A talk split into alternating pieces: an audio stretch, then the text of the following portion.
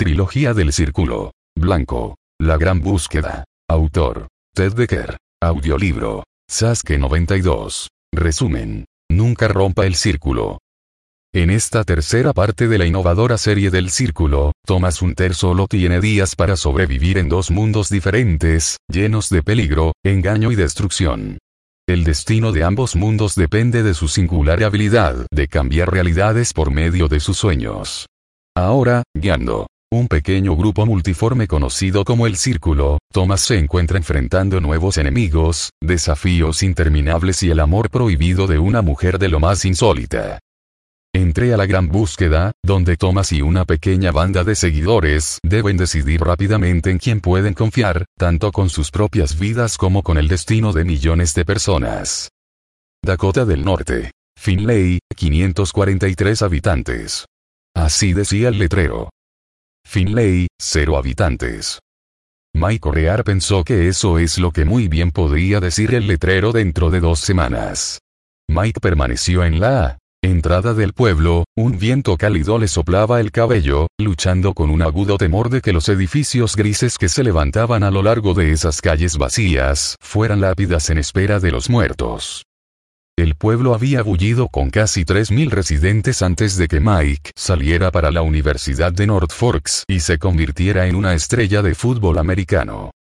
La última vez que estuvo de visita, dos años atrás, ya eran menos de mil los habitantes. Ahora, solo un poco más de 500. Uno de los innumerables pueblos moribundos diseminados por Estados Unidos. Pero este era especial. Este era el pueblo donde vivían su madre, Nancy Orear, su padre, Carrie, y su única hermana, Betsy. Pero ninguno de ellos sabía que Mike iba a venir. Él hablaba con ellos todos los días desde que hiciera pública la noticia de la variedad Raison, pero ayer llegó a la terrible conclusión de que hablar ya no era suficiente. Debía verlos otra vez. Antes de que murieran. Y antes de que se acrecentara la marcha de protesta sobre Washington. Mike salió del auto, se puso la chaqueta al hombro y caminó por la acera de la avenida central. Quería ver sin ser visto, lo cual en Finlay era más fácil a pie que en un auto llamativo. Pero no se veía una sola alma. Ni una. Se preguntó cuánto sabían ellos acerca del virus. Tanto como él. Desde luego. En este momento se hallaban pegados a sus asientos, esperando el mensaje de un gran avance, como todos los demás estadounidenses. Sintió entumecidos los pies. Al trabajar 24 horas al día los 7 días de la semana en el estudio en Atlanta, había llegado a verse como un defensor en la línea de vanguardia de este caos, en vigoroso ataque por el camino de la verdad, conmoviendo los corazones de un millón de televidentes y brindándoles esperanza estimulando vida al interior de los Estados Unidos. Pero su viaje al norte a lo largo de carreteras desiertas lo despertó a una nueva realidad. Los Estados Unidos ya estaban muriendo. Y la verdad los estaba matando. La verdad de que se hallaban a punto de morir, a pesar de lo que dijeran los presentadores de televisión. La mitad de los estadounidenses eran demasiado listos para creer que aferrarse desesperadamente a una esperanza era algo más que eso. Los pies de Mike crujieron en el pavimento, donde se levantó polvo. A su derecha surgió el banco Citizens State. Cerrado, decía él, letrero. Ni un alma. Una vez tuvo una cuenta en este banco. Ahorró sus primeros 40 dólares para comprarle a Toby su vieja bicicleta azul de carreras. ¿Y dónde estaba Toby hoy? Lo último que Mike supo fue que su amigo había aceptado un empleo en Los Ángeles, desafiando su temor a los terremotos. Hoy día los terremotos serían la menor de las preocupaciones de Toby. El letrero en la ventana del bar Finlay anunciaba que estaba abierto, quizás el único establecimiento en auge como consecuencia de la crisis. Para algunos la noticia se aplacaría mejor con cerveza, Mike pasó de largo, incómodo por la idea de entrar y toparse con algún conocido. Deseaba hablar con su padre, su madre, y Betsy, y con nadie más. De una manera un tanto inexplicable, se sentía de algún modo responsable por el virus, aunque difícilmente debían culparlo por el simple hecho de hacer saber a los estadounidenses el pequeño secreto de que estaban perdidos. tragó grueso y pasó por calefacciones Roger. Cerrada. Aún no se veía ni un alma en la calle central ni en ninguna de las adyacentes. Mike se detuvo y giró. Calma total. El viento parecía ajeno al virus que había venido a morar en este pueblo. Una bandera estadounidense se agitaba lentamente sobre la oficina postal, pero él dudaba que hoy entregaran algún correo. Mil científicos buscaban en alguna parte una forma de deshacer la variedad Raison. En algún sitio políticos y jefes de Estado pedían a gritos una explicación convincente a la inconcebible idea de que la muerte estaba a la vuelta de la esquina. Ojivas nucleares volaban en algún lugar a través del aire. Pero aquí en algún lado, Estados Unidos, mejor conocido como Finlay, fundado el 12 de julio de 1926, lo único que Mike podía oír era el sonido del viento. Lo único que veía eran las calles vacías y el cielo azul salpicado de mullidas y redondeadas nubes blancas. De repente pensó que había sido una equivocación dejar el auto. Debería volver a prisa, subir al interior y dirigirse a la marcha de protesta en Washington, donde lo esperaban en la mañana. En vez de eso, Mike dio media vuelta y comenzó a correr. Pasó. Automotores Dave. Siguió por la calle Lincoln.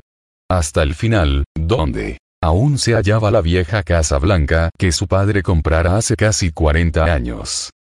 Se dirigió a la puerta, calmando su fuerte respiración. Ningún sonido, ningún indicio de vida. Al menos se debería oír el televisor, ¿verdad? Mike subió los escalones, abrió la puerta mosquitera y entró a la casa. Allí en el sofá, frente a un televisor enmudecido, se hallaban su padre, su madre y Betsy, rodeados por platos esparcidos, vasos medio vacíos y bolsas de papas fritas marcas Afeway. Estaban en pijamas y tenían el cabello despeinado. Los brazos cruzados y los rostros colgaban de los pómulos como costales, pero en el momento en que lo vieron, se les abrieron totalmente los ojos. De no ser por esta señal de vida, Mike pudo haber imaginado que ya estaban muertos. Mickey. Preguntó su madre, inclinándose al frente y deteniéndose, como tratando de decidir si confiar o no en lo que veía. Mike. Ella se levantó del sofá y corrió hacia él, sollozando. Lo envolvió. En un abrazo. Mike sabía que la marcha de protesta en Washington era lo que debía ser. No había otra esperanza. Todos iban a morir. Reposó la cabeza en el hombro de ella y comenzó a llorar. 1. Cara Hunter dirigió su auto por el recinto de la Universidad John Hopkins, con el teléfono celular pegado al oído. El mundo empezaba a derrumbarse y ella sabía, muy en lo profundo, donde no se suponía que la gente supiera cosas, que algo muy importante dependía de ella. Thomas dependía de ella y el mundo dependía de Thomas. La la situación era tan clara como una noche sombría, pero una estrella brillaba en el horizonte, así que ella mantuvo la mirada en esa brillante luz guía. Cara se puso el celular entre el oído y el hombro e hizo un giro usando ambas manos. Perdóneme por parecer desesperada, señor Gaines, pero si usted no me da la autorización que necesito voy a ir con una pistola allí. No dije que no te lo conseguiría, expuso el ministro de Estado. Cara pensó que debería estar hablando con el presidente mismo, pero él no era precisamente el hombre más accesible del planeta en estos días. A menos, por supuesto, que se tratara de Thomas. Dije que lo intentaría, continuó Gaines. Pero esto es poco convencional. El doctor Bancroft podría, discúlpame. El teléfono se silenció. Cara logró oír una voz ahogada. Gaines volvió a hablar, esta vez muy rápido. Me tengo que ir. ¿Qué pasa? Es necesario saber. Debo saberlo. Quizás yo sea el único vínculo que usted tiene con Thomas, suponiendo que esté vivo. Y con Monique, suponiendo que esté viva. Hábleme, por Dios. Él no contestó. Usted me lo debe, señor ministro. Usted debe esto a la nación por no responderle la primera vez a Tomás. Guárdate esto para ti, objetó él en un tono que a cara no le dejó ninguna duda de la frustración del hombre al tener que decirle alguna cosa. Pero entre todas las personas, él debía saber que ella podría ir bien encaminada con este experimento que tenía en mente. desde luego. Acabamos de tener un intercambio nuclear, confesó Gaines. ¿Nuclear? Más exactamente, Israel disparó un misil en el océano a la costa de Francia, y Francia ha pagado con la misma moneda. Mientras hablamos, ellos tienen un misil balístico intercontinental en el aire. De veras que me debo ir. Por favor, señor, llame al doctor Bancroft. Mi asesor ya lo hizo. Gracias, contestó ella, y cerró rápidamente el teléfono. Esto no podría terminar de esta manera. Pero Thomas había advertido que el virus podría ser solo parte de la destrucción total registrada en los libros de historias. Es más, ellos habían discutido la posibilidad de que el virus podría precipitar la catástrofe profetizada por el apóstol Juan. ¿No representaba Israel un papel destacado en ese apocalipsis? Cara viró bruscamente para eludir a un ciclista, lanzó entre dientes una maldición y presionó el acelerador. El doctor Bancroft era su última esperanza. Habían pasado tres días desde la desaparición de Thomas y Monique, se había esfumado el día antes. Cara debía averiguar si aún estaba viva, si no aquí, entonces en la otra realidad. Bancroft se hallaba en su laboratorio. Ella lo sabía por una llamada telefónica anterior. También sabía que los archivos de su hermano estaban bajo el control del gobierno. Clasificados. Cualquier averiguación respecto de la sesión que él tuvo antes con el doctor. Bancroft requeriría autorización superior al buen doctor. Con un poco de suerte, Gaines al menos le había dado eso a ella. La joven estacionó el auto y bajó corriendo los mismos escalones que una semana antes descendiera con el director de la CIA, Phil Grant. Las persianas sobre la puerta del sótano se hallaban cerradas. Tocó en el vidrio. Doctor Bancroft. Casi al instante, se abrió la puerta hacia adentro. Ante ella, Apareció un hombre anticuado y sin gracia con ojeras debajo de unos ojos avispados. Sí, lo haré, enunció él. ¿Lo hará? ¿Qué hará? Ayudarle. Rápido. El psicólogo la jaló hacia adentro, se asomó para dar una rápida mirada hacia la escalera de concreto y cerró la puerta. Corrió al escritorio. Durante una semana he estado estudiando minuciosamente esta información sobre Thomas. He consultado a una docena de colegas, y no se preocupe, ninguno de ellos ha oído de un cerebro en sueño silencioso. Lo llamó el ministro de Estado. Sí, acabo de hablar con ellos. ¿Cuál es su idea? ¿A qué se refiere con un cerebro en sueño silencioso? Quiso saber ella. Invención mía.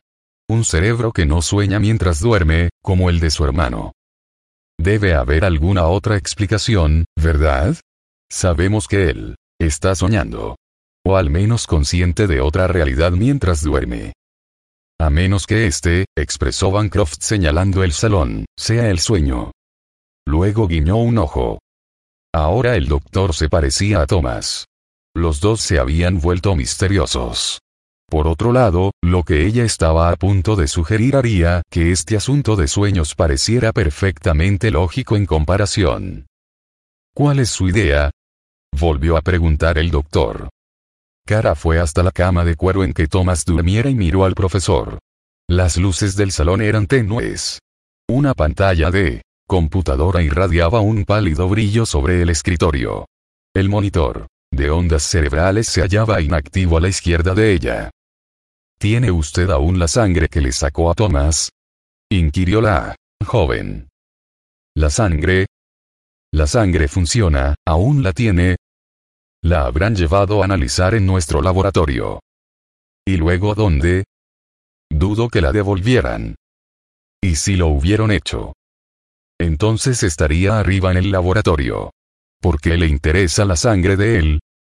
Por algo que le ocurrió a Monique, contestó Cara después de respirar hondo. Ella se atravesó en los sueños de Thomas. Lo único que une las realidades, además de los sueños, es la sangre, la fuerza viva del individuo, por así decirlo.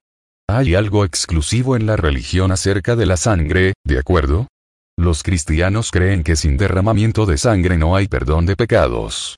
La sangre también juega un papel crítico en esta realidad metafísica en que Thomas ha abierto una brecha. Al menos hasta donde yo veo. Prosiga. ¿Qué tiene esto que ver con los sueños de Monique? Ella se quedó dormida con una herida abierta. Se hallaba con Thomas, quien también tenía una herida abierta en la muñeca. Sé que esto parece extraño, pero Monique me dijo que creyó haber ingresado a esta otra realidad porque su sangre estuvo en contacto con la de él mientras ella dormía.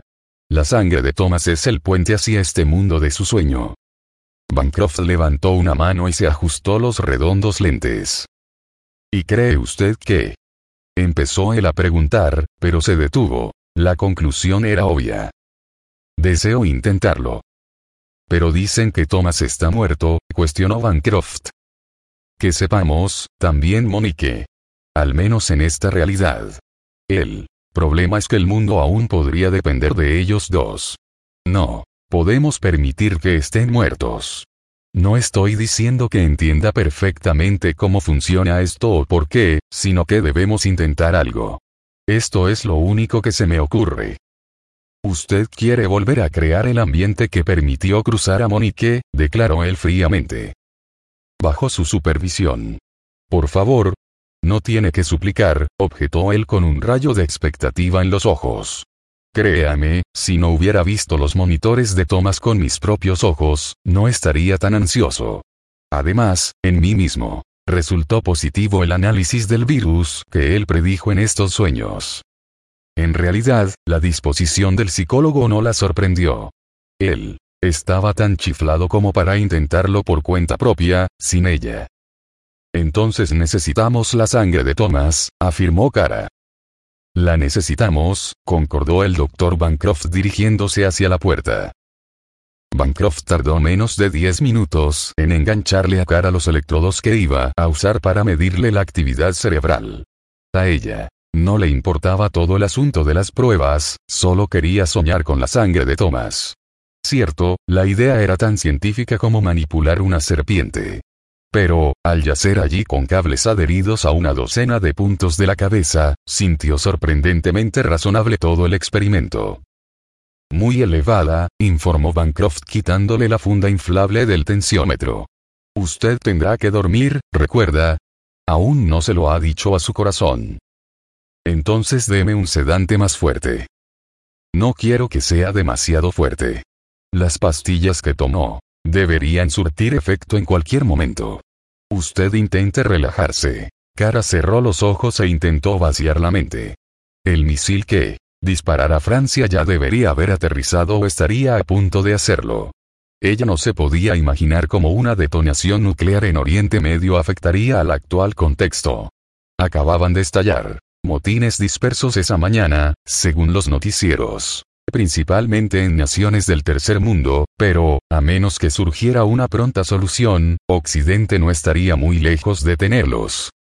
Disponían de 10 días hasta que la variedad Raison alcanzara la plena madurez. En cinco días podrían empezar a aparecer síntomas entre los primeros contrayentes del virus, entre los cuales estaban ella y Thomas. Quizás en seis, a lo máximo en siete. Todos estaban, Suponiendo, desde luego, pero Monique había estado muy confiada en que el virus se podría revertir si se administraba el antivirus hasta en uno o dos días, quizás tres, después de los primeros síntomas. Demasiados tal vez. Cinco días. ¿Podía ella sentir ahora alguno de los síntomas? Se fijó. En su piel. Nada. Articulaciones, dedos, tobillos. Los movió todos y, Aún no sintió nada. A menos que el leve cosquilleo que sentía en la pantorrilla derecha fuera una erupción. Ahora estaba imaginando. De pronto la mente le dio vueltas. Síntomas. No, la droga. Comenzaba a surtir efecto. Creo que es hora, anunció ella. Un segundo. ¿Se siente cansada? ¿Aturdida? inquirió el doctor acercándose. Finalmente después de manipular la máquina. Casi. ¿Quiere un poco de anestesia local? Ella no había pensado en eso. Simplemente haga el pequeño corte, contestó, Cara quería una cortada para tener la prueba en el brazo si despertaba en otra realidad. De tamaño suficiente como para que sangre, dedujo Bancroft. Usted hágalo. El doctor le humedeció el antebrazo derecho con una mota de algodón y luego le presionó con cuidado un escalpelo contra la piel. Un dolor punzante le subió por el brazo y se estremeció. Fácil, anunció él. Terminó. El doctor agarró una jeringa con un poco de la sangre de Thomas. La muestra era pequeña, usarían casi la mitad en este experimento. Habría sido más fácil inyectar esta, comentó él. No sabemos si funcionaría de ese modo. Solo haga lo que dio resultado con Monique. No tenemos tiempo para desperdiciar. Bancroft bajó la jeringuilla y depositó cinco o seis gotas de la sangre de Thomas en el brazo de cara, las que se fundieron con la sangre de la joven en una diminuta burbuja. El doctor embadurnó ambas sangres con el dedo enguantado. Por un largo momento los dos observaron la mancha roja de la mezcla. Se miraron a los ojos. Por los parlantes se escuchaba una música pop suave, una versión instrumental de Reina Danzante de Ava. El hombre bajó la intensidad de las luces aún más que cuando Cara entró por primera vez al laboratorio. Espero que esto funcione, declaró ella. Duerma. La chica volvió a cerrar los ojos. ¿Debo despertarla? Thomas siempre había afirmado que una hora durmiendo aquí podría ser un año en un sueño. El ingreso de la joven al mundo de él se lograría al quedarse dormida aquí. Su regreso aquí se podría precipitar durmiendo allá. Despiérteme en una hora, respondió ella. Dos. Dos ceremonias caracterizaban al círculo más que cualquier otra. Unión y defunción. La unión era una ceremonia de bodas. La defunción era un funeral. Ambas eran celebraciones.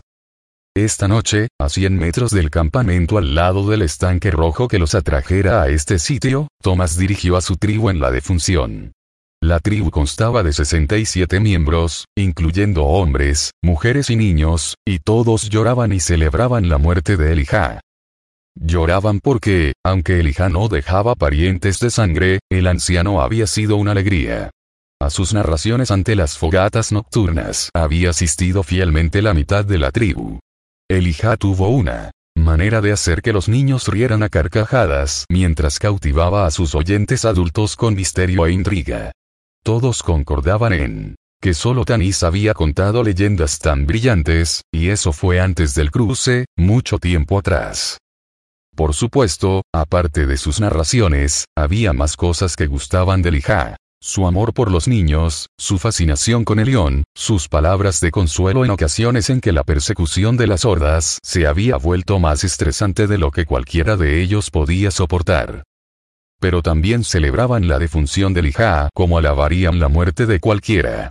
Elijah estaba ahora en mejor compañía. Se hallaba con Justin. Ninguno de ellos sabía exactamente cómo la pasaban con Justin aquellos como Rachel y Elijah que se hallaban realmente con él, pero la tribu de Thomas no tenía ninguna duda de que sus seres queridos se hallaban con su creador. Tenían además, tantos recuerdos de sus inmersiones en el agua tonificante del lago Esmeralda como para sentir deseos de volver a reunirse con Elión en tan absoluta felicidad. Permanecieron en un círculo alrededor del montón de leña, mirando en silencio el cuerpo inerte de Elihan.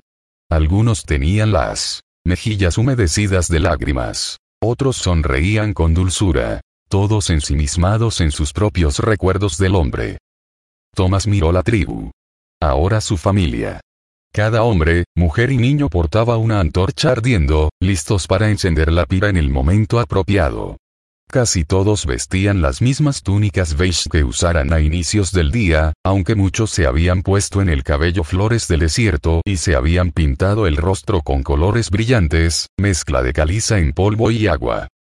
Samuel y Marie se hallaban a la derecha de Thomas, al lado de Mikil y Hamous. Ellos habían crecido mucho en este año pasado y ya eran prácticamente un hombre y una mujer. Ambos usaban los mismos colgantes en forma de monedas que llevaban todos los asistentes al círculo, por lo general dispuestos en una cuerda de cuero alrededor del cuello, pero también como cadenitas o brazaletes en los tobillos, como tenían ahora Samuel y Marie. Juan y William se habían unido a la tribu para la reunión del Consejo de la Mañana y ahora permanecían a la derecha de Thomas.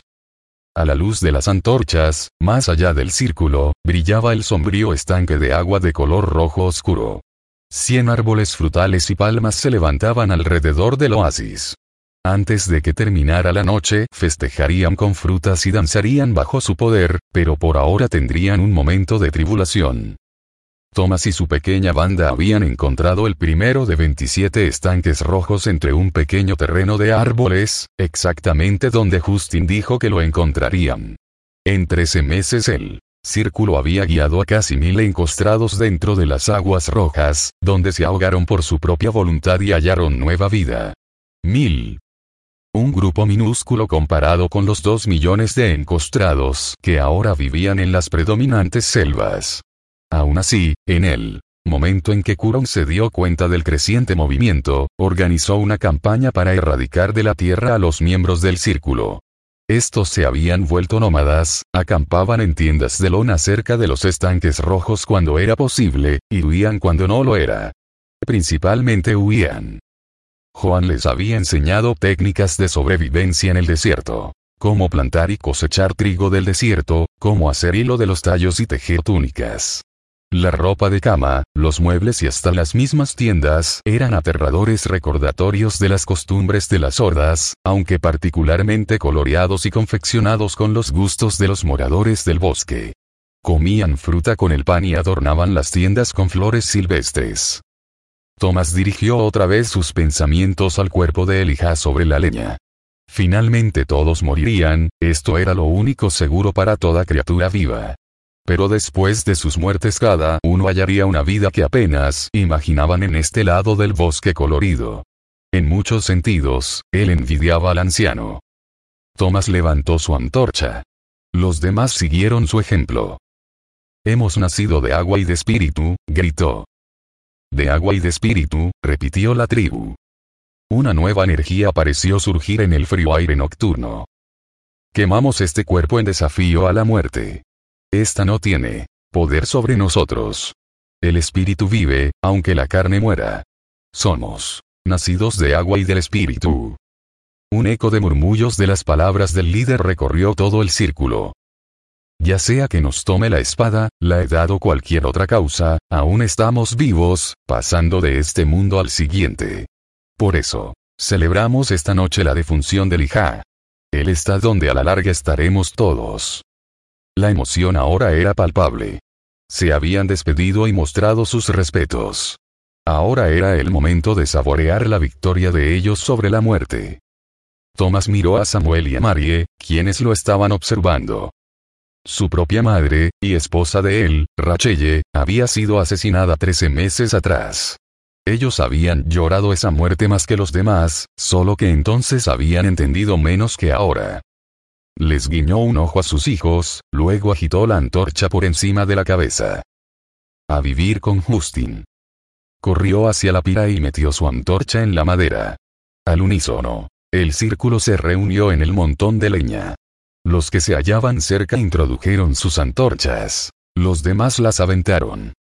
El fuego envolvió el cuerpo de Elijah con un ruido repentino. Al instante se oyó en la noche un son de tambores. Surgieron voces de júbilo y se levantaron brazos hacia el cielo en victoria, quizás en esperanza exagerada, pero con el genuino espíritu del círculo. Sin la creencia en lo que les aguardaba a cada uno de ellos, todas las demás esperanzas eran discutibles. Elijah había sido llevado al gran romance. Esta noche él era la novia, y su novio, Justin, quien también era el león, lo había llevado de vuelta al lago de aguas infinitas. Y a más. Decir que no había al menos un poco de envidia entre la tribu en un momento como este sería una mentira. Danzaron en un enorme círculo alrededor del rugiente fuego. Thomas reía a medida que la celebración tomaba vida propia. Observó el círculo, con el corazón pletórico de orgullo. Luego, retrocedió de la luz danzante del fuego y cruzó los brazos. Miró la oscura noche donde un cielo estrellado perfilaba los barrancos. ¿Ves, Justin? Celebramos nuestra defunción con el mismo fervor que nos mostraste después de la tuya. Una imagen le inundó la mente. Justin montando hacia ellos sobre un caballo blanco el día siguiente al que lo ahogaran, luego deteniéndose, con los ojos radiantes de emoción. Justin había corrido hacia cada uno de ellos y les había agarrado las manos. Ese día, declaró que ellos eran el círculo. El día que las hordas mataran a Rachelle. Espero que tuvieras razón acerca de permanecer aquí, le declaró una voz quedamente en el hombro. Miró a Joan, quien le seguía la mirada hacia los barrancos. Si las hordas están en algún lugar cercano ya habrán visto el fuego, declaró Joan. Cuando hemos permitido que la amenaza de unos cuantos encostrados nos distraiga de celebrar nuestro amor sagrado, expresó Thomas agarrándolo del hombro. Además, no ha habido advertencia de parte de nuestra guardia. Pero hemos oído que Waref ha intensificado su búsqueda. Conozco a ese tipo. Es implacable. Y así es nuestro amor por Justin. Estoy harto de huir. Juan no reaccionó. Nos reunimos al amanecer. Suponiendo que las hordas no nos hayan expulsado a todos al desierto, contestó Thomas, y guiñó un ojo. Al amanecer. Ahora le restas importancia. Muy pronto eso será una realidad, objetó Joan. Inclinó la cabeza y regresó a la diversión. Se sentaron sobre rocas planas temprano la mañana siguiente, reflexionando. Al menos Thomas, Susan y Jeremia reflexionaban, callados la mayor parte del tiempo. Los demás miembros del consejo, Juan, William y Ronin, también podrían estar cavilando, pero su actividad craneal no interfería con sus bocas. Nunca. exclamó Ronin. Te puedo asegurar sin la más leve reserva que si Justin estuviera hoy aquí, en este mismísimo cañón, te lo aclararía. Él siempre insistió en que nos odiarían. Y ahora, ¿Sugieres que nos desviemos de nuestro camino para apaciguar a las hordas? ¿Por qué? ¿Cómo podemos influir en las hordas si nos odian? Objetó. Juan. Sí, déjales odiar nuestras creencias. Allá no tienes argumento. De mi parte. Sin embargo, ¿significa esto que deberíamos desviarnos de nuestro camino para fastidiarlos tanto que lleguen a odiar a todo albino que vean? Las hordas se referían a ellos como albinos porque estos no tenían la piel escamosa y grisácea como la de los encostrados.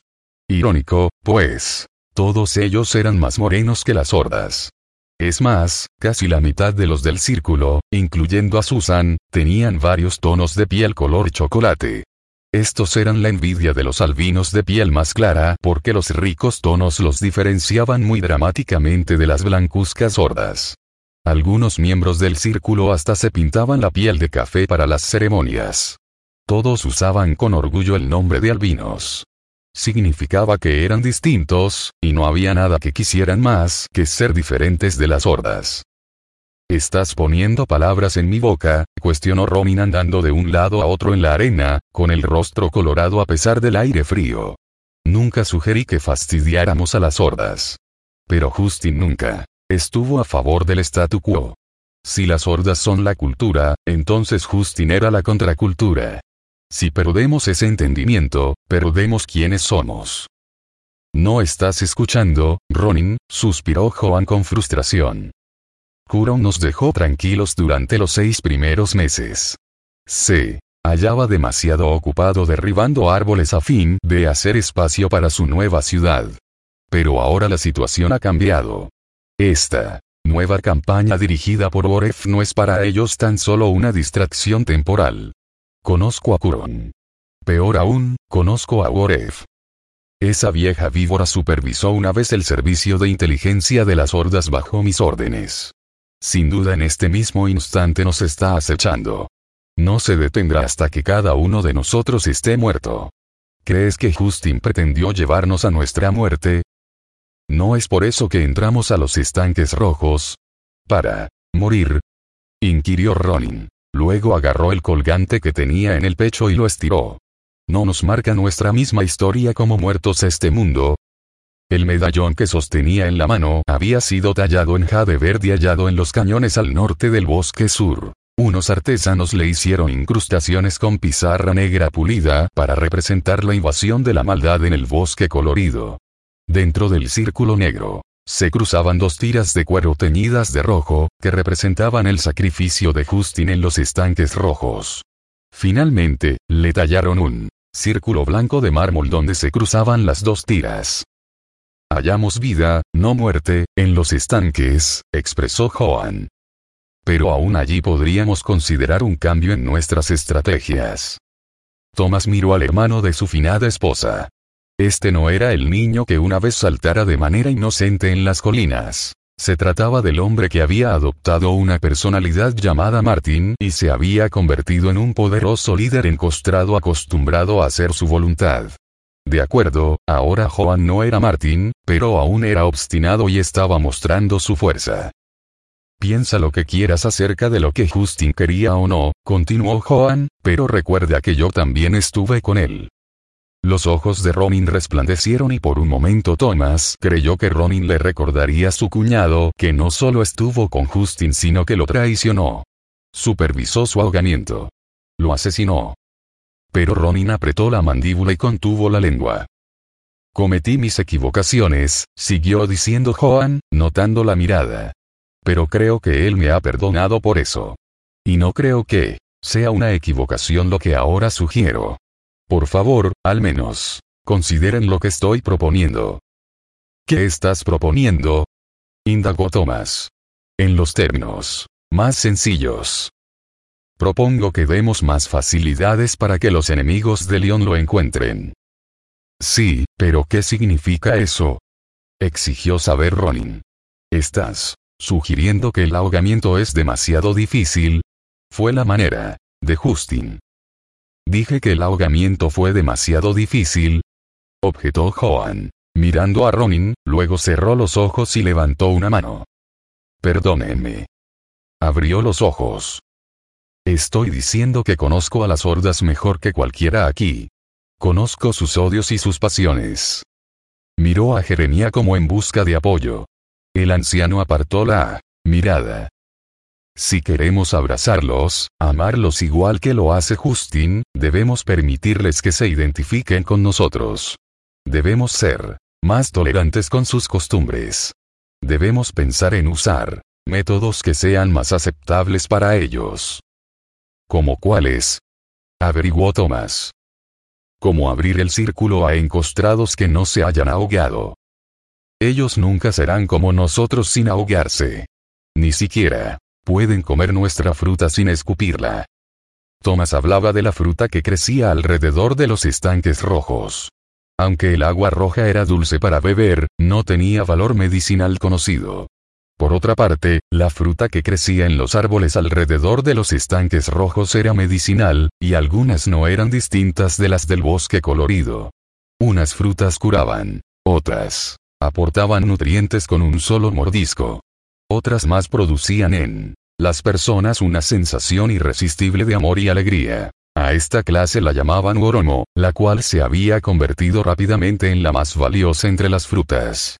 Esta fruta en particular tenía un sabor amargo para cualquier encostrado que no hubiera entrado a los estanques rojos. Eso es correcto. A ellos no les gusta nuestra fruta, concordó Joan. Y no pueden ser como nosotros, ese es mi punto. Si no, pueden ser como nosotros, entonces podríamos pensar en ser más como ellos. Thomas no estaba seguro de haberlo oído bien. Juan nos sugería que el círculo cambiara radicalmente lo que Justin había ordenado. Debía haber diferencias sutiles en lo que él estaba sugiriendo. Sé que parece extraño, pero consideren las posibilidades, continuó Joan. Si nos pareciéramos más a ellos, si oliéramos como ellos, si vistiéramos como ellos, si dejáramos de hacer alarde de nuestras diferencias, quizás ellos estarían más dispuestos a tolerarnos. Tal vez hasta vivirían entre nosotros. Podríamos presentarles lentamente las enseñanzas de Justin y ganarlos. ¿Y qué acerca del ahogamiento? preguntó Ronin. Juan titubeó, luego respondió sin mirar al hombre. Quizás si ellos siguieran a Justin en principio, él no les exigiría que se ahogaran de veras, manifestó, luego miró a Ronin. Después, de todo, amar es un asunto del corazón, no de la carne. ¿Por qué no? ¿Puede alguien seguir a Justin sin cambiar quién es? Thomas sintió que le acrecentaba el frío en las venas. No porque la sugerencia fuera tan absurda, sino porque tenía tremendo sentido. Parecería que al haber salido del engaño como miembro de las hordas, Juan, más que nadie, se mantendría firme en la doctrina del ahogamiento. Pero el joven ya le había expuesto una vez sus argumentos a Thomas, y la sugerencia la motivaba la compasión de Joan por las hordas.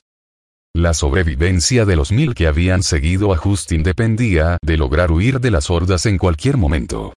Pero las pequeñas comunidades nómadas se estaban cansando de pasarse la vida huyendo. Thomas no tenía ninguna duda de que algunos de ellos aceptarían esta enseñanza de Joan. No participaré en esto, expuso Ronin escupiendo a un lado, agarrando la cartera de cuero y empezando a alejarse. El Justin que conocí nunca habría aprobado tal blasfemia. Él dijo que nos odiarían. ¿Estás sordo? Nos odiarían. Entonces ve ante Justin y pregúntale qué debemos hacer, objetó Joan. Por favor, no deseo ofender, Ronin. Solo estoy tratando de hacer que las cosas tengan sentido para mí mismo. Yo tengo otra manera, declaró William dando un paso adelante y hablando por primera vez. Todos lo miraron, incluyendo Ronin, quien se había detenido. Juan tiene razón. Tenemos un grave problema. Pero en lugar de adoptar las costumbres de las hordas sostengo que sigamos a Justin separándonos de ellas como él mismo sugirió. Me gustaría llevar a mi tribu a lo profundo del desierto. Esta no era la primera vez que William sugería huir más al interior del desierto, pero nunca había hecho una petición formal al respecto. ¿Y cómo puedes seguir la orden de Justin de guiarlas al ahogamiento si te adentras en el desierto? Desafío Ronin. Otros pueden llevarlas al ahogamiento. Pero piensa en las mujeres y los niños. Debemos protegerlos. Justin los protegerá si lo desea, afirmó Ronin. Thomas miró a Joan, luego otra vez a William. Ya empezaban a aparecer las primeras fisuras en el círculo. Por más de un año habían seguido la guía de Ronin sobre la doctrina, como ordenar a Justin, pero estos nuevos desafíos probarían el liderazgo del hombre. ¿Qué más les había dicho Justin ese día después de trazar un círculo alrededor de ellos en la arena? No romper el círculo. ¿Qué está sucediendo aquí? preguntó Ronin mirándolos.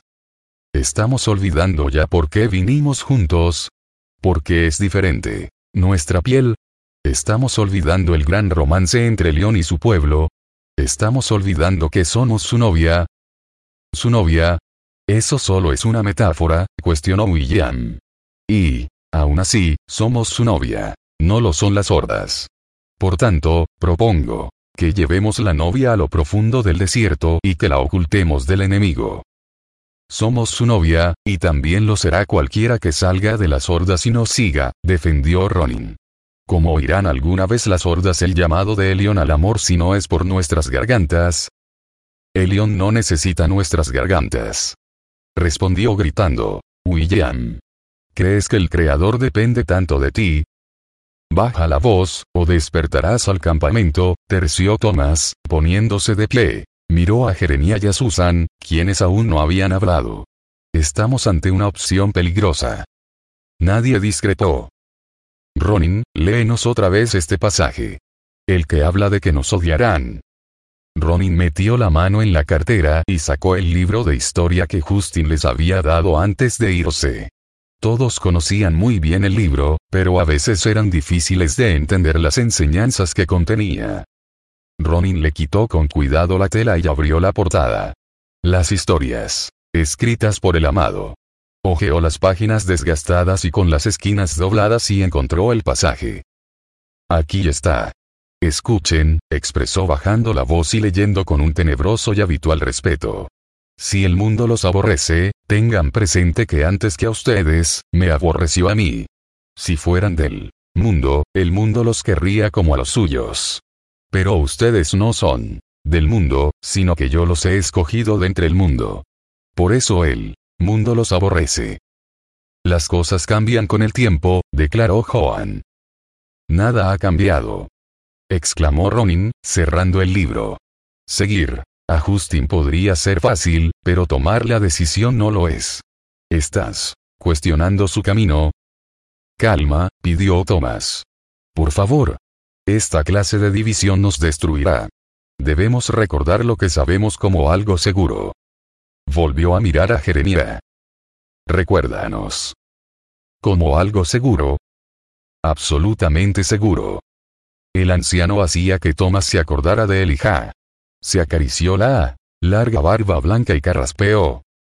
Que Justin es el león. Que según el libro de historia, el león es padre, hijo y espíritu. Que Justin nos dejó un camino de regreso al bosque colorido a través de los estanques rojos. Que el león está cortejando a su novia. Que Justin vendrá pronto por su novia. Y que la mayor parte de lo que sabemos respecto de quién es en realidad Justin lo sabemos del libro por medio de metáforas, habló ahora Susan. Él es la luz, la vid, el agua que da vida. Ella hizo señas hacia el libro de historia en manos de Ronin. Su espíritu es el viento. Él es el pan de vida, el pastor de ovejas que dejaría a todas por el bien de una. Bastante cierto, comentó Thomas. Y cuando el libro nos dice que bebamos su sangre, esto quiere decir que debemos adoptar la muerte de él. Por tanto, ¿cómo podemos ocultarnos huyendo a lo profundo del desierto, o poniendo ceniza y azufre sobre nuestra piel? Él también nos dijo que huyéramos al bosque sur, objetó William. Si lo que estás diciendo es verdad, ¿por qué entonces no nos dijo él que corramos de vuelta hacia las hordas? Quizás porque la novia tiene una responsabilidad de permanecer viva. William tenía razón. La aparente contradicción era una reminiscencia de la religión que Thomas vagamente recordaba de sus sueños. Pretendo salir hoy y llevar a un centenar a lo profundo del desierto, informó William. Juan tiene razón. Solo será cuestión de tiempo que Waref nos haga salir. Si esperan alguna misericordia de él, están equivocados. Nos matará a todos para no tener que arrastrarnos otra vez hasta la ciudad. Esto para mí es un asunto de prudencia. Thomas bajó la mirada al cañón, hacia la entrada a un pequeño enclave donde la tribu despertaba lentamente. Un niñito se hallaba, agachado en la arena por la entrada, dibujando con el dedo. De una hoguera salía humo por la pared del barranco, se estaban alistando para cocinar los panqueques mañaneros de trigo. A medida que él Humo se levantaba, una brisa continua lo mantenía bajo y la mayor parte se disipaba antes de que se levantara lo suficiente para ser visto desde cualquier distancia. Un delgado vestigio de humo persistía sobre la pira funeraria más allá de las grandes y elevadas rocas a 100 metros del campamento. Thomas respiró hondo, miró la pila de grandes rocas a su derecha y estaba a punto de decirle a William que retardara su expedición cuando un hombre apareció cerca de la roca más grande. El primer pensamiento de Thomas fue que estaba alucinando. Soñando, como solía soñar antes de que se le desvanecieran los sueños. Este que se hallaba ante él traspasándolo con sus ojos verdes no era un hombre común y corriente. Este era, Justin. Thomas parpadeó para aclarar la vista. Lo que vio le paralizó todo el cuerpo.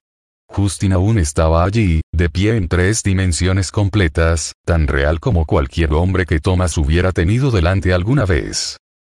Hola, Thomas.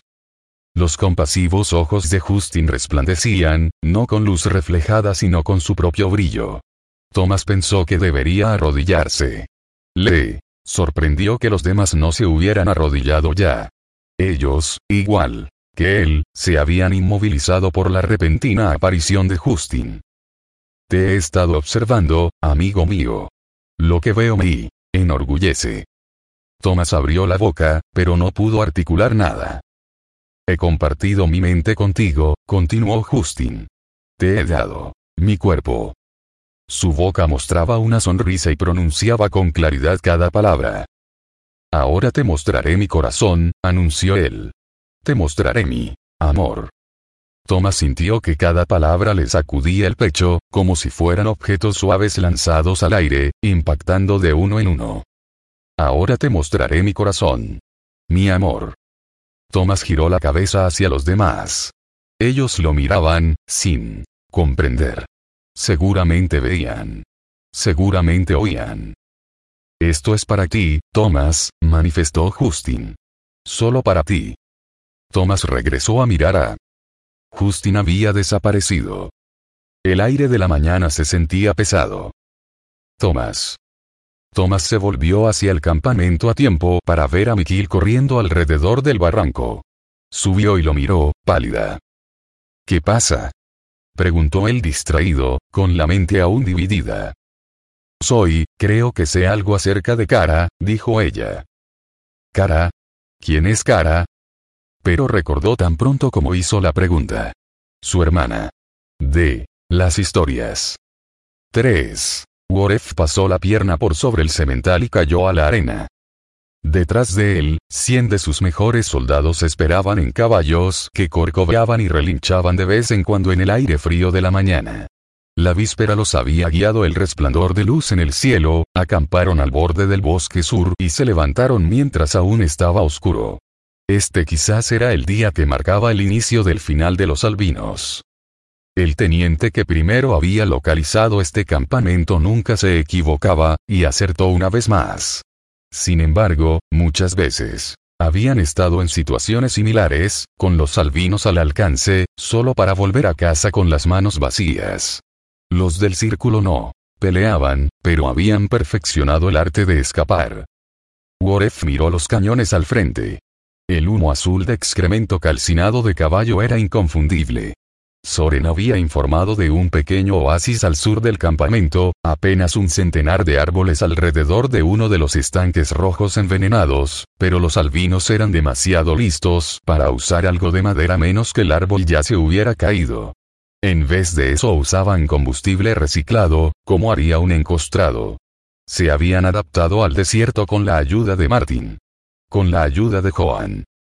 A Woref le caían rizos colgando de la cabeza, que sacudió para retirarse uno del rostro. La verdad es que nunca le había agradado Martin. Que desertara había sido muy adecuado. Mejor aún, había despejado el camino al ascenso de Woref. Ahora él era el cazador y Martin la presa, al lado de Thomas. La recompensa por sus cabezas constituía una posibilidad emocionante. Muéstrame sus senderos de retirada, ordenó Woref. El cañón se parece a una caja, informó Soren poniendo una rodilla en tierra y dibujando en la arena, pero tiene dos salidas, aquí y aquí. Una lleva al estanque, aquí, la otra al desierto abierto. ¿Cuántas mujeres y niños? Veinte o treinta. Aproximadamente la mitad. ¿Y estás seguro de que Thomas está entre ellos? Sí, señor. Apostaría mi vida. Te podrías arrepentir, gruñó Boref. Kuron está perdiendo la paciencia. Ni lo más disidentes que habían jurado no violencia no representaban amenaza para las hordas, pero la cantidad de deserciones de las hordas hacia aquel círculo pareciera como agua en la descostreada piel de Kuron. Él estaba convencido acerca de la erosión y el deterioro en la base de su poder. Tomás de Unterlo había derrotado demasiadas veces en batalla como para tomar cualquier riesgo. Igual nosotros, asintió Soren inclinando la cabeza y luego añadió. Señor. Woref escupió a un lado. Todo el ejército sabía que la cabeza de Thomas de Unter no era aquí la única en juego. Lo que no sabían era que la propia hija de Curon, Chelice, también estaba en juego. Mucho tiempo atrás el líder supremo había prometido dejar que su hija se casara una vez que las hordas conquistaran las selvas, pero cambió de opinión cuando Thomas escapó. Mientras Thomas D. Hunter estuviera libre para dirigir una rebelión, Chelice permanecería soltera. Al inicio de esta campaña, en secreto, Curon había jurado a Woref la mano de su hija, en espera de la captura de Thomas. Woref se preguntaba a veces si Curon solo protegía a su hija, quien había dejado en claro que no le interesaba casarse con ningún general, incluyendo a Woref. El rechazo de ella solo alimentaba el deseo de Woref. Si Kuron se la negaba esta vez, él mataría al líder y tomaría a Chelice por la fuerza. ¿No tienen ellos idea de nuestra cercanía? Preguntó. Ninguna señal de ello. No logro recordar una oportunidad tan prometedora como esta. Envía 20 a cubrir toda ruta de escape. Muerte para quien los alerte antes de que estemos listos. Atacamos en 20 minutos. Adelante. Soren retrocedió y en silencio cumplió las órdenes. Woref empuñó los dedos y luego los liberó. Extrañaba los días en que los guardianes del bosque peleaban como hombres. Su intrépido líder se había convertido en un ratón. Un pequeño grito y saldría corriendo por las rocas, donde las hordas tenían pocas probabilidades de encontrarlo. Los albinos seguían siendo mucho más veloces que los encostrados. Woref había observado la batalla en la brecha Natalga, cuando Thomas les había lanzado una lluvia de fuego con trueno que él llamara bombas. Desde entonces no las habían vuelto a usar, pero eso cambiaría una vez que tuvieran encadenado a Thomas. La batalla que precedió a esa aplastante derrota había sido de la mejor clase. Miles habían muerto en ambos lados. De acuerdo, muchos más miles de las hordas que de los guardianes del bosque, pero le habían pisado los talones a Thomas antes de que los barrancos aplastaran a las hordas. Waref mató ese día a ocho de los guardianes. Aún recordaba cada golpe, en que cortara carne y hueso. El olor a sangre. Los gritos de dolor. Los ojos blancos de terror. Matanza. No había experiencia que se le comparara ni remotamente. Sus órdenes eran traer vivo a Thomas, en parte por la información que el hábil líder podría comunicar y en parte porque Kuron quería ser de él un ejemplo. Pero si le daba una excusa, Woref mataría al hombre. Thomas era responsable por la soledad que el encostrado había experimentado en los últimos 13 meses, en realidad en los últimos tres años, incluso desde que Chelice se convirtiera en la mujer que era, tentando con su barbilla recta, su cabello largo y suelto y sus resplandecientes ojos grises a cualquier hombre con sangre en las venas. Él estaba seguro de que la iba a poseer. Pero no, había esperado tanta demora. Ásperamente, había objetado la decisión de Curon de demorar el matrimonio de su hija después del ahogamiento de Justin. Si Martin aún hubiera estado con ellos, la indiscreción de Worf esa noche le pudo haber costado la vida. Pero, en la confusión de tan drástico cambio, Curon necesitaba una mano fuerte para mantener la paz. Worf había asumido el puesto de Martin y lo cumplía sin falla. No, había un encostrado vivo que no temiera su nombre. Señor. Soren se le acercó, pero Oref no lo reconoció, y contuvo un arrebato de ira. Te dije que vinieras. No, pero viniste de todos modos. Un día nadie se atreverá a acercarse sin mi permiso. Ya salieron, como usted ordenó. Woref volvió a su caballo, levantó la bota hasta el estribo, hizo una pausa para permitir que le pasara el dolor en las articulaciones y luego montó. Los albinos afirmaban no tener ningún dolor. Eso era mentira. Di a los hombres que ejecutaremos a uno de ellos por cada albino que escape, declaró. ¿Y a cuántos de los albinos matamos? Solo a tantos como sea necesario para capturar a Thomas. Son más útiles vivos.